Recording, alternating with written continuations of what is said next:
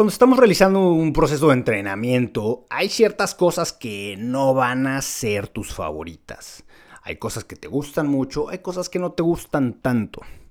Eh, en un proceso de entrenamiento, dentro de planes de entrenamiento estructurados, normalmente tenemos una rutina que sirve para llevar un, control mental de lo que está pasando en la semana. Es mucho más fácil saber que el lunes me toca hacer esto, el martes me toca hacer aquello. Y aunque tiene algunas variantes eh, posibles en, dentro de tu plan de entrenamiento, es muy importante saber tener esta calma y esta rutina.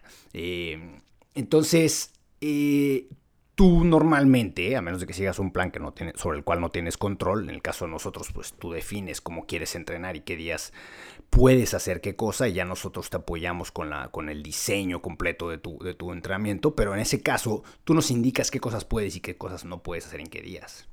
En ese caso y en cualquier otro donde tú puedas definir qué estás haciendo, es bien importante que empieces tu semana con las cosas que menos te gustan.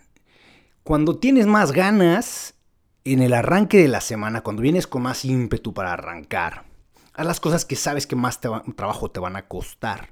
Si las sesiones de fuerza no son tus favoritas, pues quizá hay que meterlas el lunes, el martes, eh, depende cuántas hagas, pero empieza con eso durante la semana. Eh, claro, hay que meterle estructura, hay que meter saber cuándo debe entrar cada una, dependiendo de qué otras cosas estés haciendo. Lo que te quiero decir es trata de hacerlo temprano en la semana, porque conforme avancen los días, va a ser siempre mentalmente más pesado realizar las cosas que no son tus favoritas.